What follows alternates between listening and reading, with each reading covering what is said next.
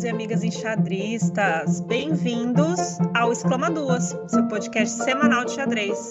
Eu sou a Thaís de Leão, do canal Xadrez de Quinta. E eu sou Bárbara Araújo, do canal Babi Chess. Toda semana você fica sabendo das principais notícias do xadrez no Brasil e no mundo, além de conteúdos enxadrísticos criados exclusivamente para o formato de áudio. Vamos lá? Babi, mais uma semana por aqui. Sim, estamos de volta. Exclama Duas Podcast semanal. Então vamos falar para o pessoal quais são os assuntos de destaque dessa semana? Vamos sim. Essa semana vamos falar do presidente da FIDE reeleito, do prêmio Year of the Woman em Chess Awards da FIDE, o início do FTX Crypto Cup em Miami, das quartas de final do torneio de candidatas da FIDE, o comunicado 85 e 86 da CBX sobre o Mundial Sênior e o Mundial Juvenil, os próximos torneios que acontecerão pelo Brasil e o Fair Play no xadrez online. Durante a Olimpíada de Chennai, nós tivemos também um importante acontecimento que foi a reeleição do presidente da FIDE, o Arkady Dvorkovich, que foi então reeleito, né, com 157 votos. No início dessa disputa, né, ou seja, os candidatos que tentaram então ocupar essa importante vaga né, de presidente da Federação Internacional de Xadrez, eram quatro candidatos, mas dois deles acabaram desistindo antes mesmo de começar o congresso da FIDE lá em Chennai. O candidato remanescente, que é o Baryshopolets, ele recebeu só 16 votos. Então foi uma vitória esmagadora né, do Dvorkovich. Durante os discursos é, no processo de eleição do Dvorkovich, o adversário então teve a oportunidade né, de também falar e ali foram pontuadas algumas questões polêmicas, né, envolvendo o atual e agora reeleito presidente da FIDE, que tem a ver com a sua relação com a Rússia. É, o Dvorkovich ele já ocupou cargos políticos né, importantes naquele país, mas na sua fala ele negou veementemente essas alegações, ele reafirmou seu compromisso com a instituição e com a política que vem sendo adotada na FIDE em relação é, à, à Rússia, né? Que inclusive os jogadores da Rússia não podem usar a bandeira, alguns deles foram banidos da federação, né? Punidos por suas é, publicações, né, suas manifestações políticas em relação ao atual conflito entre Rússia e Ucrânia. Então, ele, ele foi muito enfático em dizer que não existe mais essa relação, que o compromisso dele é com a FIDE. E na, na oportunidade, né, já aproveitando que ele estava ali num contexto muito favorável, que era durante a Olimpíada realizada na Índia, ele anunciou que o ex-campeão mundial, Vishy Anand, vai integrar a direção da FIDE durante seu mandato. O Anand, então, deixa né, sua carreira como jogador e passa, então, a integrar o que nós chamamos de política institucional do xadrez. A FIDE também já divulgou como vai ser o seu corpo diretivo. Se vocês entrarem no site da FIDE, é possível ver quem vai ocupar né, cada um dos cargos diretivos da FIDE. Então, a gente vê que o Anan está ali, né, numa posição de destaque. A gente tem duas ex-campeãs mundiais, a Xie Jun e a Zhu Shen, também integrando essa diretoria. E se vocês quiserem mais detalhes, é só ir lá conferir no site da FIDE de como vai ser então esse novo mandato do Dvorkovich. Vamos falar agora um pouco do prêmio Year of the Woman em Chess Awards da FIDE. A FIDE estabeleceu o ano de 2022 como o ano da mulher no xadrez. A gente já falou um pouquinho disso aqui, né? E entre essas ações de promoção dessa iniciativa, a instituição celebrou durante a Olimpíada de Chennai o Year of the Woman em Chess Awards.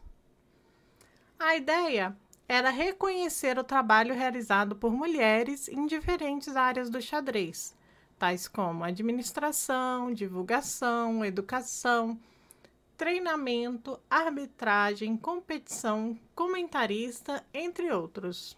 O destaque foi a indicação da nossa WM Regina Ribeiro, oito vezes campeã brasileira, como destaque na categoria Treinadores de Xadrez. Como não poderia deixar de ser, o Exclama Duas Podcast convidou a nossa mestre Regina Ribeiro para falar um pouquinho sobre como foi receber essa indicação ao prêmio. Vamos ouvir? Olá, olá Thaís, é, Babi. É, queria, em primeiro lugar, é, parabenizar vocês por, por, essa, por mais essa iniciativa aí é, de apresentar o xadrez para grande comunidade dizer que estou muito, muito feliz mesmo. É, é, foi uma surpresa. É, no, no, sábado, assim, eu estava no meio, no meio de, um, de um torneio, onde eu era, é, fui prestigiar né, os atletas de Blumenau.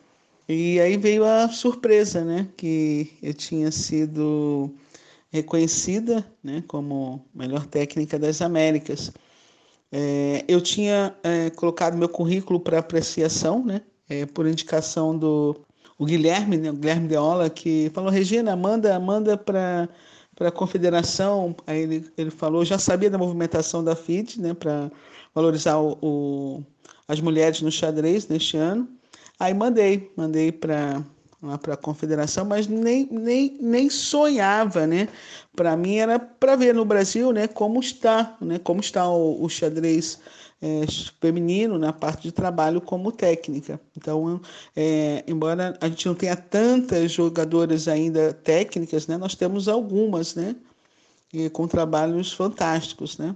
E, mas eu não, não, não esperava mesmo que que, que teria esse alcance, né? Eu fiquei realmente muito feliz, né? De e, e por ter sido a primeira vez também, né? E esse evento, é, a FID vai dar continuidade a isso, eu achei muito legal, né?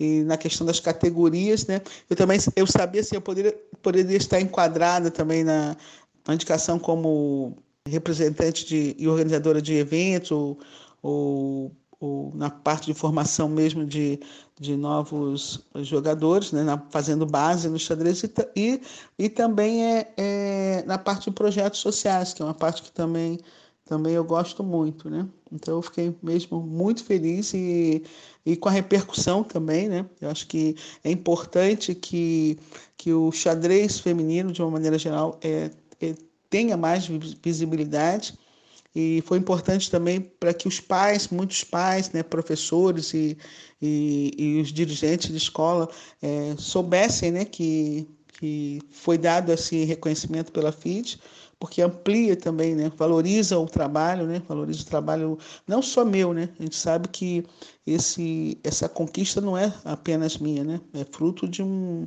de uma grande equipe que trabalhou ao longo desses anos comigo e, e também todo mundo que trabalha com xadrez de uma maneira geral, com formação. Tá? Então, ó, muito obrigada aí é, por falar sobre isso e que é, venham mais, né? Venham mais reconhecimentos para tantas mulheres é, no Brasil, tantas professoras que dedicam sua vida ao xadrez, né? E também a todas as outras que trabalham em outras áreas, né? Assim como vocês também estão dessa visibilidade é, para o xadrez, de uma maneira geral, e principalmente para o xadrez feminino, e outras, né, como foram várias categorias ali, e que a gente no futuro tenha outros, outros reconhecimentos como esse da Federação Internacional. Muito obrigada, muito obrigada por por é, me acolher, né, por, por me chamar para participar da, dessa grande iniciativa de vocês. Tá? Um beijo grande e, e vamos comemorar, né? A gente que essa é uma premiação, acho que para todo mundo, né? Para todas as mulheres e para e o xadrez, né? De uma maneira geral. Um beijo grande. Outra interessante premiação foi a Federação Nacional com maior porcentagem de mulheres enxadristas federadas. Categoria essa vencida pelo Vietnã, Vietnã tem 37% de mulheres vinculadas à FIDE. Os demais países que concorreram nessa categoria foram Moçambique, com 34%, Equador, com 24%, Mongólia, com 35% e Geórgia, com 27%. Para conhecer as vencedoras em todas as categorias, é só visitar o site oficial da FIDE. Encerrada então a Olimpíada de Chennai, vida que segue no xadrez. O primeiro torneio, o primeiro grande torneio depois do evento na Índia é o FTX Crypto Cup, que está acontecendo em Miami. Iniciou dia 15 de agosto e vai até o dia 21. e a gente vai poder então acompanhar esse torneio pela plataforma do Chess 24. O que é essa Crypto Cup? A gente já falou aqui um pouquinho em outro episódio sobre esse grande ciclo de torneios online, que é o Meltwater Champions Chess Tour, que são várias etapas com uma, um mix de torneios em vários formatos. Então, essa é mais uma edição, né, mais uma etapa, melhor dizendo, desse grande ciclo de torneios online. E esse, então, é um formato um pouquinho diferente. Por quê? Porque ele vai então receber esses jogadores que se classificaram nas etapas anteriores e ele vai ser um formato presencial online. Como é que funciona isso? Os jogadores estão lá ao vivo jogando, mas jogando no computador. É bem interessante acompanhar, né? Está é, tá sendo, obviamente, né, divulgado, streamado é, por várias, né, várias plataformas tal. Então é bem legal de acompanhar. A premiação, mais uma vez, milionária, né? E os nomes que estão participando é, assim, a nata, né, do, da atualidade do xadrez, da elite do xadrez, né? O Carlsen, o Aronian, o Duda, o Guiri, o Firudia, o Lin Le, o Pragnananda e o Hans Newman. Então, é um torneio bem legal de acompanhar, já está rolando. E se vocês quiserem mais detalhes, é só ir lá no site do Chess 24 para conhecer todos os detalhes desse evento. Fiquei aqui com uma dúvida. Será que existe alguma punição por desconexão prevista no regulamento? Imagino que não, porque acho que a ideia é justamente ter um ambiente mais controlado, né? É, para evitar esses problemas de conexão e etc. Mas eu acho que principalmente a ideia de terem todos os jogadores, assim, de todos os jogadores estarem lá presencialmente é atrair um público, assim, né? Um público diferente, porque tá todo mundo ali no lugar, eles estão usando a ferramenta é diferente, né? No caso é o tabuleiro online, mas eles estão lá e isso movimenta, né?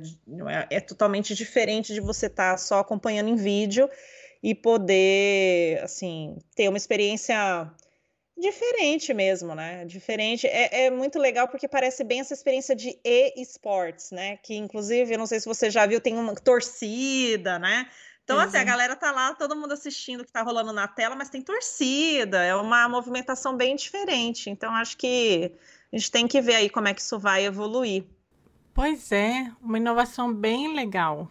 Acho que vai fazer muito bem para o xadrez parece que realmente o Carlsen está decidido a investir no xadrez online, né? Tá bem empenhado.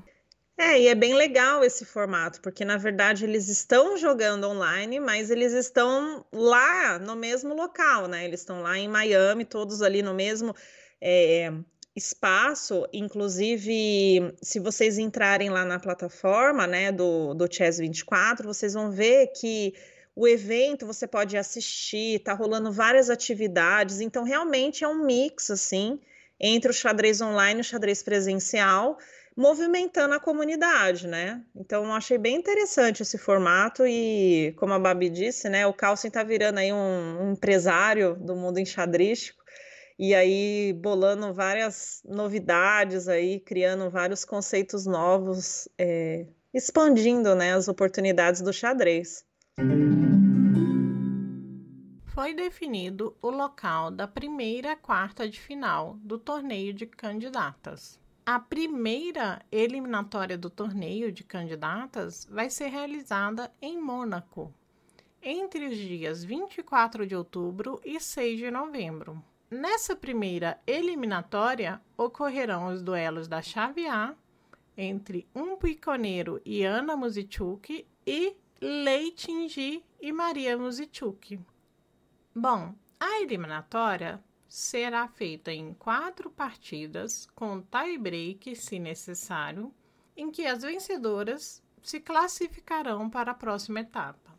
Para quem já está ligado e seguindo o Insta do Exclama Duas, essa semana teremos quatro diagramas para vocês resolverem, um de cada uma das enxadristas da primeira eliminatória do torneio de candidatas. Corre lá para seguir, hein? Nós tivemos a divulgação pela CBX de dois novos comunicados referente ao Mundial Sênior e ao Mundial Juvenil. O primeiro deles foi, então, o comunicado 85 sobre o Campeonato Mundial Juvenil Sub-20, que vai ser realizado na cidade de Sardínia, na Itália, entre 11 e 23 de outubro. As inscrições devem ser feitas até o dia 9 de setembro. A CBX ressaltou que o Mundial é exclusivo aos jogadores por ela indicados, sendo que a intenção de participar deverá ser comunicada à confederação por e-mail. Os representantes oficiais, que são os campeões brasileiros sub-20, o Natan Filgueiras e a Marina Lima, eles terão garantidos o alojamento e as refeições durante o evento conforme regulamento previamente publicado pela Confederação. Mas os custos de passagem e inscrição deverão correr por conta dos jogadores. As informações detalhadas sobre o torneio e os procedimentos para aqueles que estão interessados em participar desse torneio deverão ser consultados ali no site da CBX. O comunicado 86, também do mesmo dia 13 de agosto, informou então os detalhes do Campeonato Mundial Sênior, que também vai ser na Itália, mas em outra cidade, na cidade de Assisi, entre 14 e 27 de novembro. Também lá na CBX você encontra o link com as informações do torneio e a CBX também ressaltou que cada enxadrista interessado deverá arcar com os custos de sua participação. Essa semana, a CBX divulgou duas ótimas notícias a confirmação do torneio aberto do Brasil de Contal de 2022 e o do Champ em Rio 2022. O do Champ será realizado no Rio de Janeiro, em Copacabana. É um torneio maravilhoso e quem tiver a oportunidade deve participar.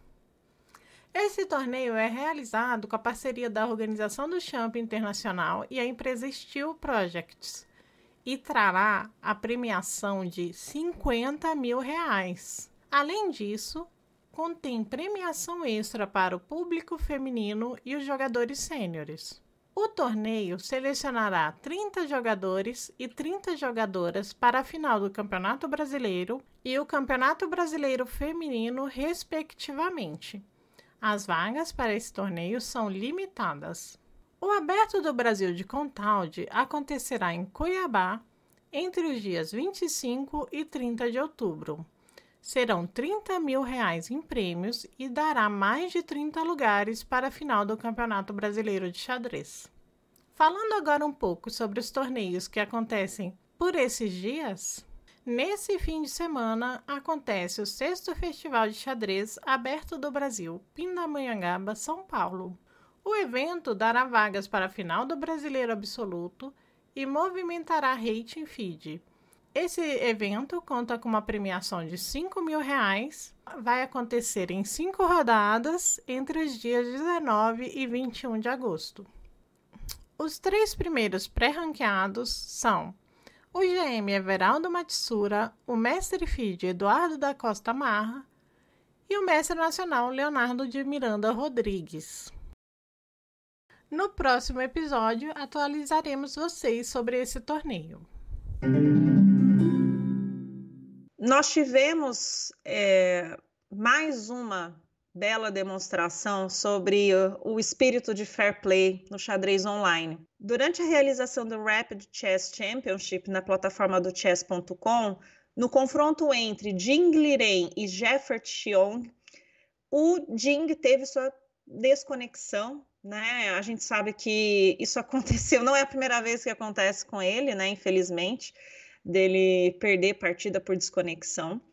Mas é, o seu adversário, então, o Jeffrey Xiong, decidiu na rodada seguinte é, abandonar a partida depois, realizar, né? Na verdade, foi ali uma um pouco de teatro, né? Jogou uhum. ali uma partida de três, quatro lances ali e devolveu o ponto, né, para equilibrar o match. Então, essa tem sido uma prática recorrente, né, no xadrez online, em que a gente sabe que esses problemas que vão para além, né, do que está acontecendo no tabuleiro, né? A gente falou aqui mesmo da questão da conexão e tudo isso mas não deixa de ser uma bela demonstração sobre o espírito, né? Não se trata apenas de vencer, né, Babi?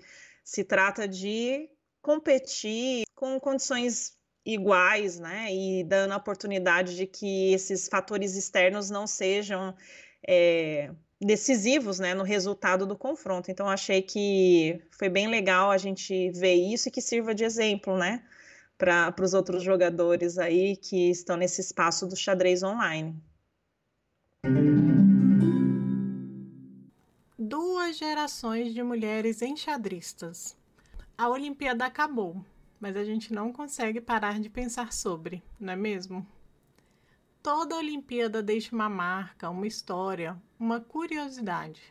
Acredito que nesse rol de destaques não tem como não citar Pia e Ana Kramelin, mãe e filha numa mesma equipe durante os Jogos. Como é legal perceber as semelhanças e diferenças da construção do xadrez na vida de mãe e filha. A primeira Olimpíada de Ana foi aos 14 anos, em 2016 e a primeira Olimpíada de Pia foi aos 15 anos em 1978. Pia atualmente é grande mestre, enquanto a filha Ana é mestre FIDE feminina. Uma grande vitória de Pia foi contra o grande Korchnoi, e Ana derrotou o MI Renier Castellanos quando este tinha um rating de 2,498. Dentre os feitos de Pia, é preciso lembrar que ela foi a quinta mulher a se tornar grande mestre. O histórico individual dela em Olimpíadas Femininas de Xadrez são de três medalhas de ouro como melhor jogadora do tabuleiro 1 nos anos de 1984, 1988 e agora em 2022. Grandes foram os feitos de Ana no esporte. Mas para marcar o contraste de gerações, quero destacar que Ana é a primeira streamer de xadrez a assinar com a equipe de esportes Panda. Ela também é a primeira jogadora sueca de xadrez a assinar com uma equipe do ramo. Apesar das grandes diferenças entre as duas gerações, não é difícil acessar o canal da Twitch da filha e encontrar lá ela e a mãe compartilhando conhecimentos entre si e com o público. Inclusive, elas analisaram na sexta-feira, dia 18, algumas partidas das Olimpíadas no canal da Ana. Conta pra gente o que vocês acharam de conhecer essas duas grandes enxadristas? Bom, é isso, pessoal. Essa foi a semana no Exclama Duas Podcast. Exclama Duas Podcast agradece a participação da nossa mestre internacional feminina Regina Ribeiro. Foi uma grande honra poder falar um pouco dos grandes feitos dessa mulher, que é um exemplo grandioso para o xadrez brasileiro. Se você tem uma marca, serviço, produto e quer ver ele anunciado aqui com a gente, escreva exclamaduaspodcast.gmail.com. Você também pode apoiar o projeto por meio de doações ou mandando sugestões e comentários por e-mail ou pelo direct no Instagram. A gente se ouve semana que vem, Babi? Sim, semana que vem tem mais.